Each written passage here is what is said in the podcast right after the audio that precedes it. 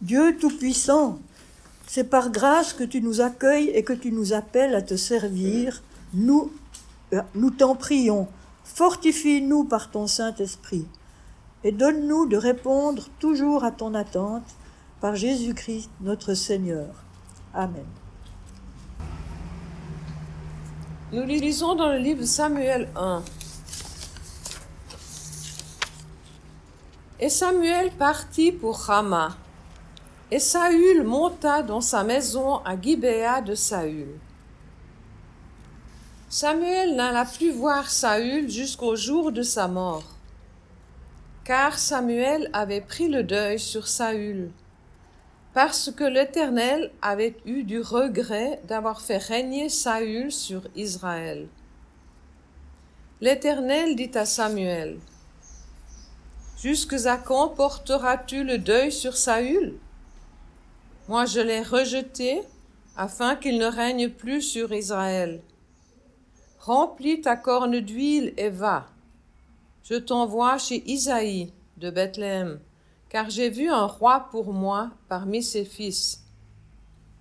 Samuel dit, Comment irai-je? Saül l'apprendra et me tuera. L'Éternel dit, tu emmèneras avec toi une génisse et tu diras, Je viens offrir un sacrifice à l'Éternel. Tu inviteras Isaïe au sacrifice. Je te ferai moi-même connaître ce que tu dois faire, et tu oindras pour moi celui que je te dirai. Samuel fit ce que l'Éternel avait dit, et se rendit à Bethléem.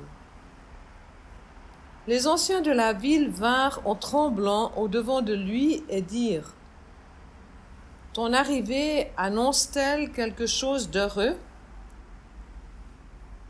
Il répondit Oui, je viens pour offrir un sacrifice à l'Éternel. Sanctifiez-vous et venez avec moi au sacrifice. Il fit aussi sanctifier Isaïe et ses fils et les invita au sacrifice. Lorsqu'ils arrivèrent, il se dit en voyant Eliab, Certainement le Messie de l'Éternel est ici devant lui. Mais l'Éternel dit à Samuel, Ne prends pas garde à son apparence et à sa haute taille, car je l'ai rejeté. Il ne s'agit pas de ce que l'homme considère. L'homme regarde à ce qui frappe les yeux, mais l'Éternel regarde au cœur. Isaïe appela Abinadab et le fit passer devant Samuel. Samuel dit, L'Éternel n'a pas non plus choisi celui-ci.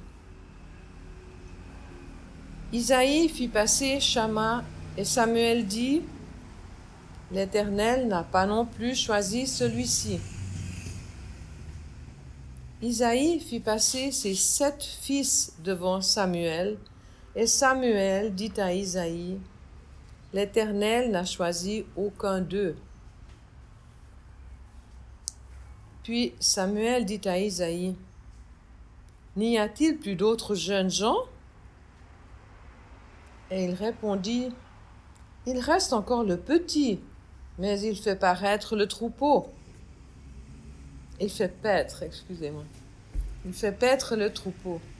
Alors Samuel dit à Isaïe, Envoie-le chercher, car nous ne nous installerons pas avant qu'il vienne ici.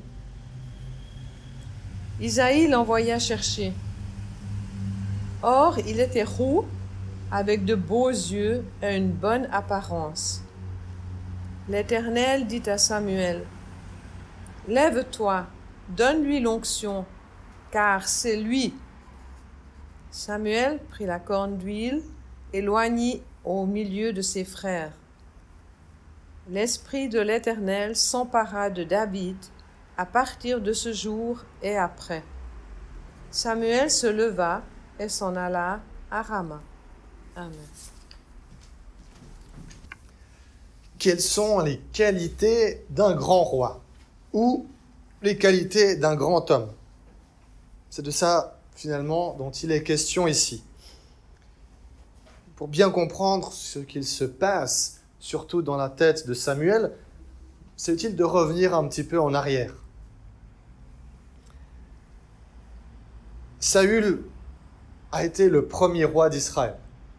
Ce roi a été instauré pas parce que Dieu l'a voulu, mais parce que le peuple l'a souhaité, en disant, mais toutes les nations autour de nous ont des rois, et nous, on veut faire comme les autres, alors donne-nous un roi. C'est ainsi que il leur est donné comme roi Saül.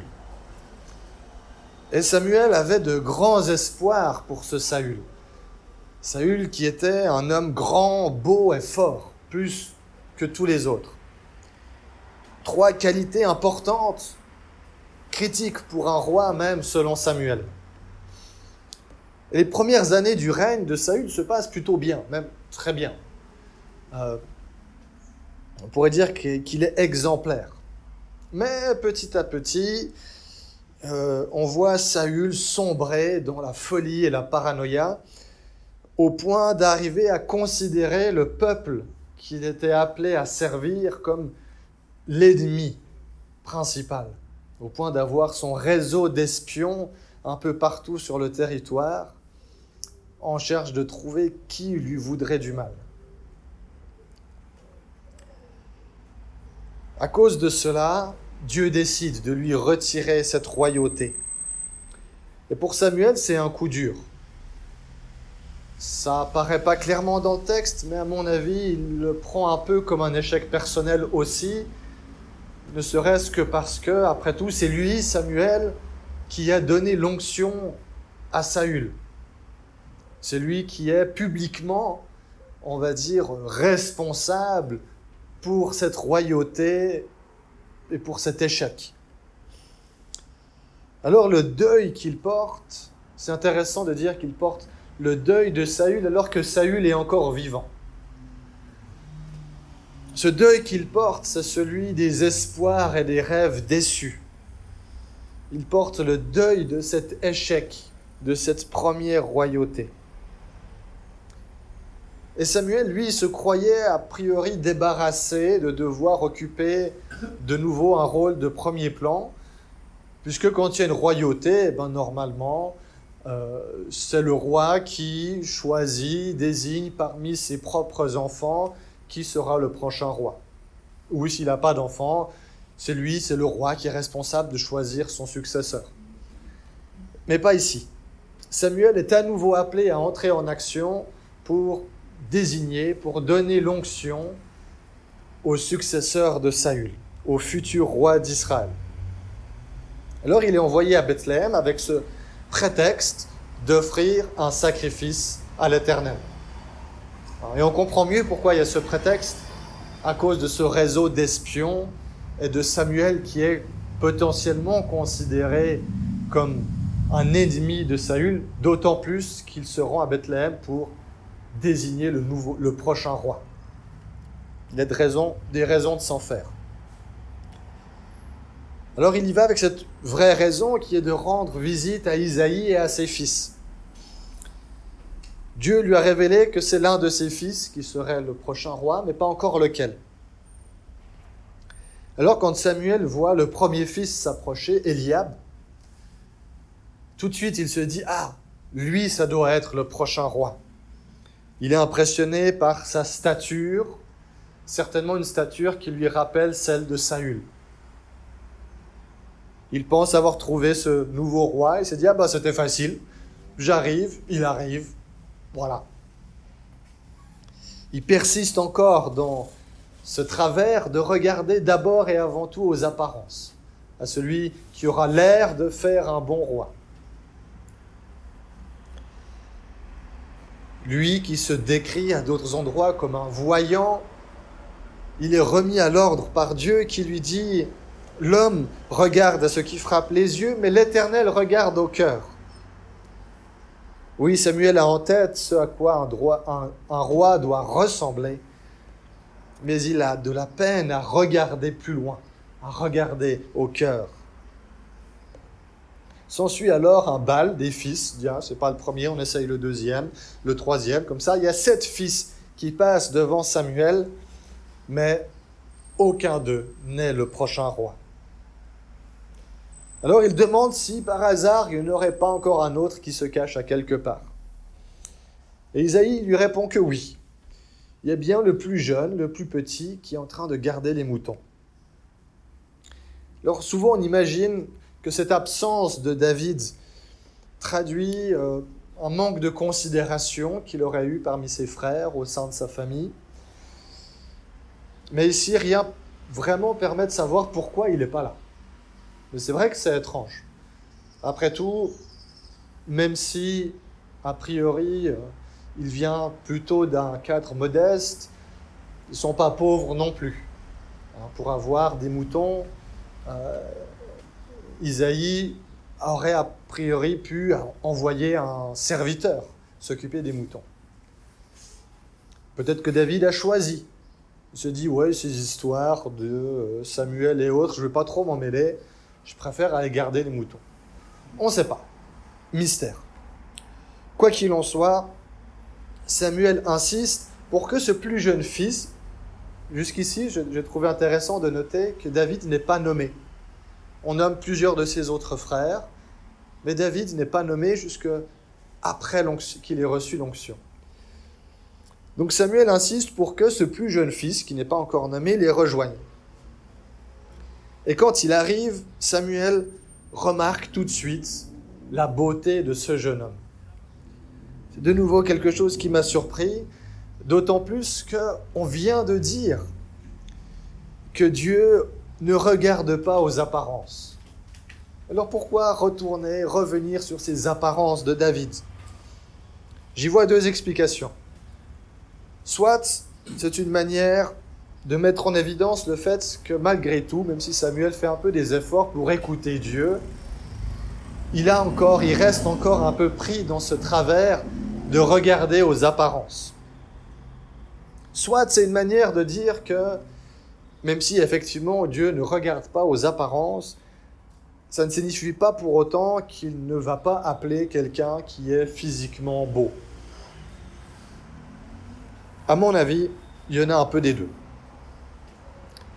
Voilà donc Dieu qui dit à Samuel de donner à ce jeune homme l'onction devant ses frères. Puis il repart. A priori, ni David, ni sa famille ne sait pourquoi David a reçu cette onction. Ils savent seulement qu'il est appelé par Dieu. Mais on ne sait pas à quoi.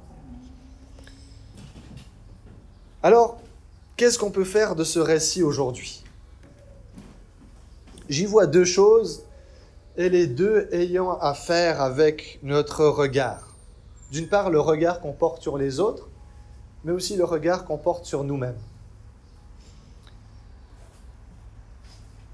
Alors, des siècles et des siècles ont beau nous séparer de cette histoire, il est toujours vrai que nous regardons aux apparences avant tout.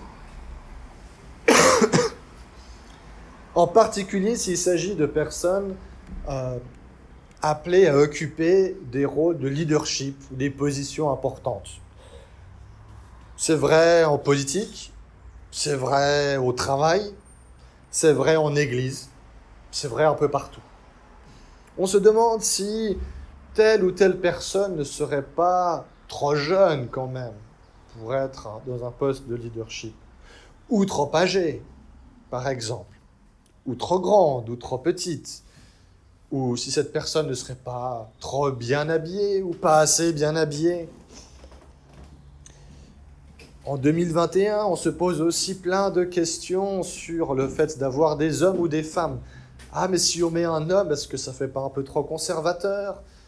Si on nomme une femme, est-ce qu'on n'aura pas un peu trop l'air de faire le jeu des mouvements féministes? On hésite, on se pose plein de questions sur finalement l'image qu'on va renvoyer à l'extérieur aussi. Et sur l'image que ces personnes donnent de l'institution dans laquelle elles travaillent ou pour laquelle elles travaillent de manière tout à fait basique. Hein. Quand euh, on cherche quelqu'un pour un poste, que ce soit une secrétaire de paroisse, que ce soit euh, secrétaire général de l'Église, que ce soit n'importe qui d'autre, Par quoi est-ce qu'on commence? Eh bien, on commence par définir son CV. Par dire, ah, il faut que telle personne ait eu telle formation, puisse montrer patte blanche à tel niveau. Et tous les CV qui ne rentreraient pas dans les cases sont automatiquement éliminés. Les apparences, ce qu'on peut montrer, nos qualifications. En tant que chrétien, il nous appartient, que ce soit dans le monde de la politique, que ce soit dans le monde du travail, que ce soit dans le monde de l'Église, il nous appartient de pouvoir dépasser ce regard superficiel, ce regard qui va aux apparences, pour regarder au cœur des personnes. Faire cet effort de voir et de regarder les autres avec les yeux de Dieu. Quand Dieu pose son regard sur David, il voit pas juste un jeune homme, probablement un adolescent qui garde les moutons. Non, il voit, déjà tout ce qu'il a vécu et tout ce qu'il va vivre. Il voit déjà en ce David le futur roi d'Israël, et pas n'importe quel roi, le roi auquel on revient encore et encore comme étant le meilleur de tous les rois qu'Israël a eu. Ce regard de Dieu à chercher quand nous regardons les autres, il est aussi posé sur nous, de la même manière, sur chacune et chacun d'entre nous. Si je vous posais la question, ici, combien d'entre nous se sentent appelés par Dieu? Vraiment appelés par Dieu? Combien de mains se lèveraient Combien, je vous pose la question en levant la main, combien d'entre vous se sentent appelés par Dieu? Alors, moi, parce que je suis pasteur, je suis obligé de lever la main. Appelé à faire quoi? Ah. Bonne question. David ne le sait pas. On ne sait pas forcément. Il n'y a pas que les pasteurs et les diacres et les chargés de ministère qui sont appelés par Dieu. Dieu vous appelle chacune et chacun à faire de grandes choses. Alors des grandes choses selon Dieu. Ce n'est pas toujours ce qu'on imagine nous. Alors j'entends déjà les ah, mais je suis trop vieux ou trop vieille, ou je suis trop jeune, j'ai pas assez d'expérience, ou je suis trop timide ou trop grande gueule. On peut être très dur avec nous-mêmes. Et toutes ces excuses, finalement, c'est le regard des apparences qu'on porte aussi sur nous-mêmes. Prenons ce temps de chercher ce regard de Dieu sur nous aussi, ce regard qui va au cœur qui voit qui nous sommes aujourd'hui, qui nous avons été, mais aussi ce que nous sommes appelés à être, que nous sommes appelés à vivre. Et Dieu n'appelle pas que des rois ou des pasteurs, hein. il appelle des enseignants, des jardiniers, des comptables, des banquiers, des avocats, des policiers, des politiciens, des grands-parents, des voisins, des amis. Il peut nous appeler à tout ça. Avec cette certitude qu'à la suite de David, Personne n'est trop petit ou trop humble pour être appelé par Dieu et pour le servir. Amen.